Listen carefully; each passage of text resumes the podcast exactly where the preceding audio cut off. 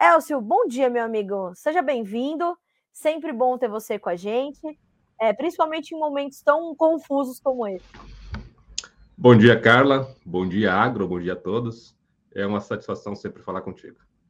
Obrigada, Elcio. Prazer é nosso. Uh, Elcio, como é que você recebe essa notícia da, desse ataque russo aos portos ucranianos, em especial ao porto de Odessa, que é o mais importante do país? Como é que a gente tem que digerir essa informação? É sempre uma notícia muito importante, né, cara? A gente tem na Ucrânia um país que é considerado o celeiro da Europa, né? Um grande produtor é, de grãos de um modo geral. É bem verdade também, Carla, que eles vêm sofrendo já a produção ucraniana é, nesses dois anos é, de guerra. O primeiro, né, pegando o final da safra e esse é, fez com que a produção encolhesse bastante, de um saldo exportável que seria de até 24 milhões no ano em que iniciou a guerra neste ano é de 10,5 milhões de toneladas. O que, que a gente tem que entender essencialmente em relação a, que, a qualquer essa questão relacionada, na verdade, à guerra relacionada à Ucrânia? Existe um lado que é especulativo, e com certeza, quando a gente tem é, um conflito que envolve não só a Ucrânia, mas, claro, também a Rússia, que é o maior exportador, traz incerteza ao mercado. E a gente viu isso naqueles quatro meses pós-início da guerra, a gente viu os preços subindo de uma forma que perdeu totalmente a racionalidade.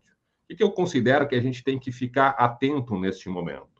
É, primeira questão é questão sazonal. A gente está agora, neste momento em que a Rússia é, optou por, pela não renovação do acordo, enfim, colocando as suas justificativas, é, é um momento de sazonalidade de ingresso de safra. O hemisfério norte, que tem é, quase 90% de todo o trigo que se consome no mundo, está colhendo agora.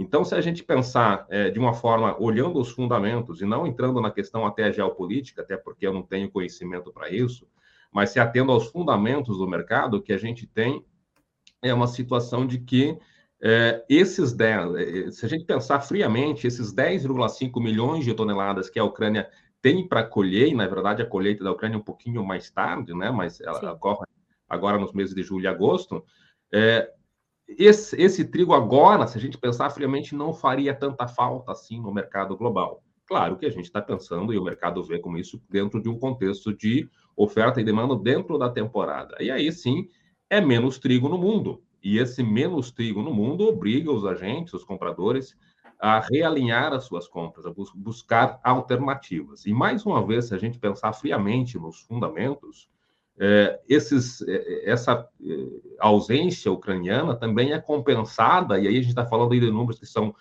a serem confirmados, mas, por exemplo, o que se espera de um aumento se reduz as, as, exportações. Se a gente pensar, colocar no, no, no, na, na, calculadora esses 10,5 milhões de toneladas a menos que teria na Ucrânia, eles poderiam ser compensados, por exemplo, por um aumento de 4,5 milhões que se espera pela União Europeia, de 2 milhões no Canadá, é, de 7 milhões na Argentina. O grande problema é que, mesmo esses países que estão indicando esses aumentos de exportação por, por, até, agora, eles têm ainda condições climáticas bastante complicadas e não têm uma safra ainda que é consolidada. Mas para responder e, e, não enrolar muito, sim, a gente tem uma situação que vai gerar é, volatilidade. Essa, essa e, e, é bem verdade também que a Rússia já no acordo, é, já nas, justificativas para não manutenção, para não prorrogação do acordo, deixa bem claro que se as suas, é, suas demandas forem atendidas, eles retornam ao corredor de forma imediata. Me parece muito mais uma moeda de troca né, da Rússia e também acho que é possível que em breve a gente tenha retomada desse corredor de exportação. Vai depender tudo das questões das negociações diplomáticas que a gente vai ter em relação enfim, a Rússia e a Ucrânia, a Turquia, enfim, todas, toda a situação que envolve essa questão relacionada à guerra. Agora, Elcio, ontem você compartilhou um, um, material comigo e você é, deixava bem claro ali que o que acontece é, efetivamente no mercado é, na sequência dessa, dessa saída, claro que esse ataque aos portos da Ucrânia a gente não estava né, com isso na conta, mas enfim, olhando para isso, é, as coisas se agravam e a preocupação de fato é grande. Mas você é, pontuava nesse material que dividiu conosco ontem que de fato o que o mercado vai fazer agora é realinhar uh, o quadro global de oferta e demanda e compensando de um lado, sabendo que vai ter menos do outro, principalmente do lado da oferta, vai haver um realinhamento, é isso? Exato. O grande, o grande problema, Carla, é que eu sempre gosto de entender o mercado assim: um lado, um lado que é fundamental, e isso aí é desenhado, é a oferta e demanda, é os números de oferta e demanda que o mundo tem. E outro que não é fundamental, é aquelas notícias que são decididas numa canetada. É uma decisão do governo russo de não, até neste momento, retomar ou seguir com o acordo de corredor do corredor de exportação de grão. E a gente sabe que aquela saída ali é muito é, estratégica né, dentro do, do Mar Negro para sair para o Mediterrâneo, enfim. É, e, e, o trancamento dessa saída, ela é com certeza um grande problema se a gente está falando é, de, exporta, de, um, de um país que é um grande exportador. Mas o problema da gente fazer qualquer análise é que é algo que pode é, voltar, que está acontecendo agora, a não prorrogação, e de repente por é, decisões, enfim, relacionadas às questões demandadas pela Rússia, retome esse, esse corredor de exportação. Por isso que é muito complicado. Se a gente pegar os fundamentos, é aquilo que eu falei, a gente está com o trigo uhum. entrando agora, a gente tem uma safra global que tem complicações ao longo, enfim, dos grandes produtores, nos grandes produtores, mas é uma safra que é desenhada, a gente sabe que vai entrar o produto, a gente sabe que vai ter o período de consumo, e quando a gente vem para esses fatores que são exógenos aos fundamentos, né, que, que, estão acontecendo por um canetaço, mas que afetam os fundamentos, é muito mais difícil de se fazer é, uma análise. Mas vamos pensar, então, de que se nós, tem, se nós tivermos essa, é, essa. Imaginar na situação mais grave que seria de que nós não vamos ter mais exportações saindo da Ucrânia, aí sim tem que ter um realinhamento das exportações. E aí o mercado começa a ver as alternativas que tem de abastecimento. Como a gente como havia falado, a gente tem outros grandes exportadores que estão começando a colher agora. Os próprios Estados Unidos têm uma safra que é pequena, uma safra complicada, mas começa a vender agora. Tem o Canadá, a União Europeia com grandes volumes de exportação, especialmente é, da França e da Polônia. A própria Rússia, que em pese todas as reclamações de que tem que não estão conseguindo colocar os seus produtos agrícolas e fertilizantes no mercado, nunca exportou tanto trigo quanto a gente tem visto nos últimos dois anos. O ano passado foram 45 milhões de toneladas e para este ano se esperam 47 milhões de toneladas. É muito trigo. Então a gente vê uma situação que a gente tem um grande exportador, é bem verdade, que perdeu participação em função da guerra, é, podendo ficar fora do mercado, e aí os players que têm esses excedentes de trigo, inclusive é, a gente tem que lembrar que temos aqui o Rio Grande do Sul também com a possibilidade de exportação, o mercado vai se realinhando. Se a gente pegar isso, é um cuidado que a gente tem eh, que ter quando faz essas análises. Se a gente pegar o quadro geral de oferta e demanda, esses e olhar para os estoques, esse trigo que está lá na Ucrânia e que não poderá ser vendido, ele está contando para essa oferta e demanda.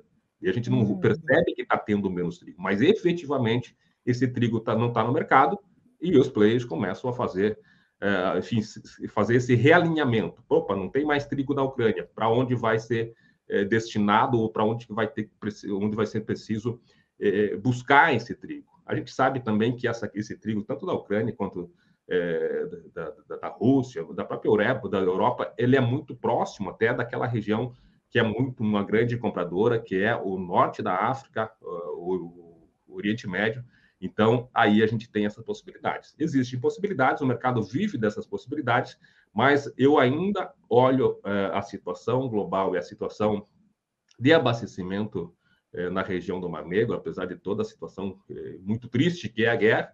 Para a questão do trigo, eu não vejo com grande preocupação. Eu ainda acho que vai retornar esse corredor de exportação e que, se nós tivermos, na pior das hipóteses, a ausência ucraniana nessa temporada, que eu acho pouco provável, mesmo assim o mercado tem trigo para realinhar o que a gente pode ter é uma mudança do nível de preço, né, da régua dos preços, mas longe de a gente ter, na minha opinião, é, um desajuste de preços como a gente teve nos quatro meses que, que é, foram posteriores ao início da guerra, lá nos meses de março, abril, maio e junho. Elcio, ontem já foi um, um, reflexo disso que você acabou de detalhar.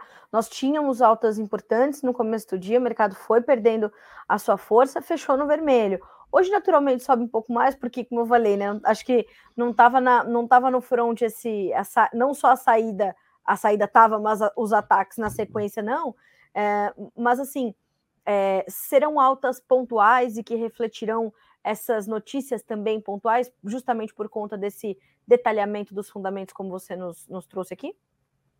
O mercado é um bicho assustado, né? Sempre que a gente tem uma notícia, é, o mercado responde com esse susto. O susto da ausência é, russa, mesmo que já é, prevista, né, para não dizer precificada, não estava, você teve aquele susto, mas de repente o mercado volta e se ajusta, porque sai essa questão que é extra, extra fundamental, e aí volta a pesar a questão fundamental. Opa, tá, tem uma situação de incerteza, mas tem é, muito trigo entrando agora no mercado internacional. É momento de colheita, então tem muito trigo entrando no mercado, e aí começa a gerar essas pressões. É, o que eu acho, eh, mesmo essas elevações, de, essa elevação de hoje, quando a gente vê essas elevações, a gente tem se acostumado no mercado de trigo, de repente está subindo 3%, 4%, e ainda a gente não pode olhar esses preços e imaginar que, opa, começou a subir, a gente tem uma inversão do cenário, eh, enfim, estava numa tendência de baixa, vai começar uma tendência de elevações. Ele vai acomodar, vai ainda nessa lateralidade, a gente está com o ingresso de safra, a minha percepção é que os fundamentos eles vão mostrar ainda uma, uma safra mundial mais ajustada do que foram os últimos números do USDA. A gente tem, por exemplo, as safras de primavera. A safra norte-americana de primavera ela está bem complicada, é bem pior do que no ano passado. A gente tem o Canadá, que o Canadá, a essência, praticamente 90%, mais de 90% é safra de primavera. E tem também condições de seca, que são as piores nas grandes planícies, nas grandes províncias produtoras do Canadá, são as piores em cinco anos. A gente tem, por exemplo, as safras do hemisfério sul, a, a Austrália, o número do SGA é 29 milhões de toneladas, mas os números do governo australiano, da ABARE, é de 26 milhões de toneladas, são, são, é bem menos trigo. Então, a uhum. gente vai ter essas notícias e esses fundamentos é que vão mostrar para onde os preços vão mais adiante. Claro que a questão da guerra, ela vai trazer volatilidade. É aquela questão que traz a incerteza. E também a gente não pode esquecer que é, mercados, quando a gente olha em bolsa, são agentes que estão ali para ganhar dinheiro. Então, qualquer notícia, eles se posicionam na, na, na ponta de compra, é, compram quando vê que o mercado está ficando mais é, atingindo algum ponto de, de, resistência, vão lá e realizam. A gente tem essa questão especulativa bastante agitada. A gente está ainda no mercado que tem consolidação da safra, tem a questão climática que pode interferir. Se a gente olhar lá para a China, por exemplo, a China que produz 140 milhões de toneladas, teve muita chuva nos últimos, nas últimas duas semanas de produção. Então, talvez a China tenha que importar mais, tudo isso vai trazendo e obrigando o mercado a se realinhar. Eu vejo um mercado ainda muito volátil, é, com a possibilidade de ganhar algum, alguma, alguma força de preços mais durante a entre-safra. Mas, neste momento, o mercado que vai oscilar entre altas e baixas em função dessas incertezas, principalmente dessas vindas é, do Mar Negro, mas a gente tem, se a gente for pensar, a gente tem essas turbulências do mar agitado, de grandes ondas, mas que esse nível do mar, com algumas marés de altas mais baixas, elas ainda estão se alinhando sem grandes alterações. O mercado vai ficar bastante mexido, mas ainda sem força para tomar uma direção de forças de alta mais expressiva e também de queda. Mercado lateral, agitado mais lateral, é que eu vejo para esses próximos meses no contexto global. Elcio, no começo da sua fala, você falou da importância do, do produto brasileiro para esse momento. Uh, como é que você espera que agora uh, a demanda pelo nosso trigo se comporte e, principalmente, claro, a formação de preços aqui no Brasil? A demanda, eu acho, Carla, que a, eh, a, o Brasil conseguiu ser colocar o seu produto na vitrine do mercado internacional, falando do Rio Grande do Sul, essencialmente, porque a gente teve aquela situação de preços lá para cima e o trigo gaúcho foi para o mercado internacional. E a gente está nesse mercado internacional, internacional. Então, sempre vai ter a demanda. Acho que a conta básica é a seguinte: a gente tem uma safra de gaúcha, eh, a nossa estimativa para um potencial de produção menor do que no passado, mas mesmo assim que supera a sua demanda interna em quase 3 milhões de toneladas, e esse trigo tem que ir para algum lugar. Este ano também, se falando de potencial de produção, o Paraná, que ano passado comprou muito trigo gaúcho, tem mais, terá mais trigo. A gente tem que falar que terá nas projeções no potencial de produção, porque o clima está aí para é, assustar sempre a questão de produção. Mas o nosso produto abriu a vitrine do mercado internacional. Então vai ter mercado. O grande problema, na verdade, ou a grande questão é a que preço. E esses preços que o ano uhum. passado a gente viu preços é, que chegaram a, a, sei lá, patamares até de 1.500, 1.600, talvez até mais no mercado internacional, as indicações agora elas tendem a ser algo próximo de mil reais. Né? Se a gente for ver os preços que a Rússia está negociando no mercado internacional e fazer uma paridade, hoje no interior do estado do, do Rio Grande do Sul teria que ser vendido é, em torno de mil reais até abaixo de mil reais para competir com esse trigo russo. Aí, claro, a gente uhum. vai ver que tem toda essa situação de, de realinhamento. Então, a questão de demanda, claro, se os mercados estão se realinhando, eles estão atentos às alternativas e a produção brasileira, essencialmente a produção gaúcha, é uma alternativa. Então, a demanda vai estar aí, o mercado vai estar é, olhando para essas possibilidades. A grande pergunta, ou melhor, a, a, a, grande incerteza que se tem é a que preço. E os preços que a gente vislumbra para a paridade, né, para o mercado internacional, são preços bem mais baixos do que as, os do ano passado. O lado bom para este ano, pensando em mercado interno, é que o custo de produção também caiu bastante, então pode dar uma equilibrada. Então a questão vai ter mercado, em princípio, e dentro do retrato atual do mercado a preços mais baixos, mas a demanda continuar sempre aberta ao produto brasileiro, que eu imagino que eh, já tenha ingressado nessa vitrine do mercado internacional. Elcio, a, como é que você vê o produtor se comportando diante disso? Justamente por conta dessa talvez necessidade de preços mais baixos para sermos mais competitivos no quadro global, isso deixa o produtor um pouco mais reticente? Como é que o produtor está se comportando diante disso tudo? O produtor é mais reticente, sim, e até se a gente for pensar nos números de safra, a gente revisou agora no último dia 14 o nosso número de safra, e nossa primeira intenção de plantio lá de março, a gente esperava, por exemplo, que o Rio Grande do Sul teria uma área maior de trigo que agora nosso reajuste, né, realinhamento, tá já estamos falando na palavra realinhamento, essa, eh, enfim, redirecionamento para confirmar essa área já mais próxima do momento já de consolidação do plantio, é, nos parece que teremos uma área menor no Rio Grande do Sul, não tão menor assim, ainda uma área boa, mas que vai reduzir, porque você tem um produtor que está descapitalizado, a gente vem de uma safra de soja uma safra de verão, vamos falar, que foi muito complicada, algumas questões climáticas, mas principalmente, eu imagino que seja a pior, a, a, a maior complicação, que foi uma safra muito cara, custo de produção lá em cima e os preços mais baixos, então o produtor estava com menos, menos capitalizado, e agora vem para uma safra de trigo que traz consigo também a incerteza de um fenômeno climático que mudou, ou está mudando do Laninha para o El Ninho, que El Ninho é muita chuva, em tese, né? A gente sabe que clima sempre é complicado, mas um, um, um ano de, de, de, de, complica, de, de clima mais complicado, que pode trazer mais chuva, mais chuva, mais incidência de doenças e principalmente possibilidade de perda de qualidade lá no momento da colheita. Então, por tudo isso, o produtor está mais reticente. Além disso, claro, a gente tem preços também que, em relação ao mesmo período do ano passado, são quase 30% a menos.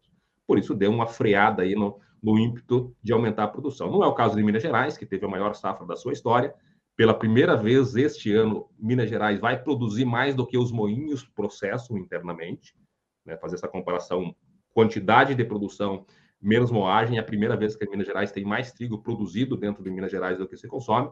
O estado do Paraná também tem uma safra que vai se encaminhando para ser uma safra maior do que a do ano passado. Então, por tudo isso, tem uma safra grande ainda. Se a gente for pensar agora, eu acho que a tua pergunta foi mais essa questão mais pontual, a gente tem um mercado é, de que o produtor a gente tem os dois agentes reticentes, o, o produtor colocando ah, níveis de preços sim. e acreditando que esses preços ainda é, podem ter alguma recuperação, especialmente, a, e, e, a grande questão aí é que a gente tem uma safra argentina pequena, mas tem no outro lado também um produtor, que, um, um moinho que está abastecido e que olha logo à frente a possibilidade do ingresso de uma safra boa, uma safra cheia, especialmente no Paraná. Então, os agentes estão bem de lado, a gente tem poucos negócios, no dia a dia que a gente conversa com os nossos amigos pelo interior do, do, estado, a gente vê negócios que estão muito pontuais, aqui no caso do Rio Grande do Sul, bem de lado, negócios ali saindo em torno de R$ 1.300 a tonelada. No Paraná, os negócios no FOB interior em torno de 1.400, no Moinho em torno de 1.500, dependendo aí da, da, da região, é, da localização do produto, mas no mercado muito devagar, com os moinhos olhando e tendo como argumento a situação de que tem uma safra que se aproxima e que tende a ser uma safra cheia, e do outro lado o produtor é, pensando ainda que pode ter algum preço mais é, atrativo durante essa entre-safra, que se estende, no caso do Paraná, até meados de setembro, no caso do Rio Grande do Sul, até meados de outubro. Bom, Elcio, a gente vai continuar acompanhando e a gente tem um comentário aqui do Jordano Dalberto. Ele diz assim: ó, bom dia, Chapecó, Santa Catarina. Chegou a ter 120 reais a saca de trigo aqui no Rio Grande do Sul. Hoje temos em torno de 60 para contrato futuro. É justamente um, um cenário que a gente está descrevendo aqui nessa, nessa, nessa conversa, né, Elcio? Exato. Infelizmente, a gente tem que lembrar é, que a gente teve uma conjuntura para preços de trigo que trouxeram uma combinação, isso vem de 2019 para cá, quando a gente teve esse boom de produção. É uma combinação de um câmbio que ficou acima de 5, e isso não é só simplesmente. É, teve uma política econômica atrás disso que leva esse câmbio para cima é, e tem os seus efeitos positivos e negativos, e teve principalmente uma mudança do nível de preços internacionais. A gente já tinha no ano anterior à guerra é, é, questões de, de, de, safra complicada nos Estados Unidos. O Canadá, naquele ano que antecedia a guerra, tinha uma safra extremamente pequena, principalmente que quebrou quase 40%. E tinha a Rússia também com pouco trigo. Aí a gente vem para um ano em que o nosso principal parceiro comercial em relação a trigo, o nosso principal fornecedor, que no ano que antecedia eh, o ano atual, o ano passado, tinha fornecido quase 80% do tudo do trigo que o Brasil tinha comprado, nessa temporada com a safra quebrada e vai exportar menos de 5 milhões de toneladas, falando da Argentina. Então, a gente tem que pensar que nós temos é, uma, tivemos uma situação nos dois anos, principalmente que antecederam o atual, é, de preços internacionais elevados e câmbio ainda elevado. O que a gente tem neste momento é uma situação de acomodação das cotações das commodities agrícolas. Essa situação ela já está num patamar abaixo do que ele esteve, não tem muito espaço para cair, mas também tem um espaço, tem uma situação de dólar um pouquinho abaixo do que a gente vinha. Então a gente tem a situação que aquelas incertezas que foram geradas em relação à guerra, elas estão aí, mas estão precificadas e, e sem aquele exagero da incerteza, e tem preços eh, de câmbio para baixo também. Então, me parece que este ano o produtor vai ter que eh, lidar com uma situação de preços, infelizmente, mais baixo. Um ponto que fica bastante interessante de ser analisado para este ano é a questão do preço mínimo. O governo elevou o preço mínimo de 1.320 para 1.463, falando em tonelada. Então, a gente tem hoje uma situação que a gente vê preços para safra nova, pelo menos até o momento, entre 1.000 e 1.100, no máximo 1.200, e tem o preço mínimo do governo 1.463. Como o governo vai intervir nesse mercado já que, entre aspas, prometeu um trigo em 1.463 e vai ter um trigo com o mercado sendo pago em 1.100, 1.200 no máximo, a gente vai ter que ter, ou teoricamente terá intervenção governamental. Como o governo vai intervir e quanto que ele vai conseguir mexer numa safra gigante como a gente tem, é uma questão que a gente ainda não consegue, é, enfim, responder, mas o produtor pode, em alguns momentos, conseguir entrar nesses mecanismos do governo. Não é o, o ponto atual, mas o preço mínimo pode ser uma alternativa também para comercialização durante essa safra que está, é, enfim, se aproximando, chegando ao final do plantio nas principais regiões de produção. No caso, em Minas Gerais, já está começando a colheita também. Maravilha. Elcio, sempre bom ter você com a gente para esclarecer, principalmente para orientar o produtor de trigo que está nos acompanhando por aqui. Obrigada mais uma vez pela agenda, pelo tempo, pela disponibilidade, pela gentileza e pelas informações sempre muito detalhadas, análises muito completas. Obrigada, meu amigo. Sempre bom ter você com a gente. Obrigado, Carlos. Sabe que sempre é um prazer falar contigo, falar com todos que te acompanham aí. Um grande abraço e até a próxima. Até a próxima. Um abraço para você também. Excelente semana. Até mais. Até. Senhoras e senhores, o único e grande Elcio Bento, ele é realmente um as né, desse mercado. É, eu sabia que era, que era o, o dia dele para a gente falar sobre isso, trazer essas informações, detalhar e trazer essa condição para o produtor brasileiro, de um, a gente está menos competitivo nesse momento, então os preços da nossa paridade de exportação já não batem tão bem no mercado internacional, mas a gente pode ter uma pressãozinha aí vinda por conta, né, do, como o Elcio falou, está começando a colher já trigo em Minas Gerais, como é que fica essa situação? Então a gente olha para isso e vai buscando essa essas respostas para o produtor brasileiro. A volatilidade tende a continuar para as cotações nas bolsas internacionais, todavia o que a gente vai ver também é uma, uma uh, os fundamentos equilibrarem ali a balança e os fundamentos também exercem alguma pressão sobre os preços. Então, como eu trouxe no início da nossa conversa, a gente vai ver um, um realinho, né, um, um, realinhamento do quadro de oferta, principalmente, a demanda ela é presente, tá, tá é, é, frequentemente apontada no mercado. E a gente vai ver essa, e a gente tem, inclusive, nesse material que o Elcio compartilhou conosco ontem, é, nós temos um aumento da, da ordem de 2 milhões e meio de toneladas nas importações mundiais de trigo. Elas são puxadas principalmente pela Indonésia. Então, agora o que o mercado vai fazer? Compensar isso que fica represado ali é, pela, pela saída da Rússia do acordo, e a gente vai ver o mercado se realinhar, incluindo o trigo brasileiro nesse quadro global de oferta, mercado, como o Elcio bem colocou, né? O trigo parece ter finalmente entrado na vitrine mundial uh, do mercado de trigo, o trigo brasileiro. Então, isso é muito importante, a gente vai monitorando e acompanhando isso bem de pertinho por aqui. Você, claro, vai sabendo tudo em primeira mão.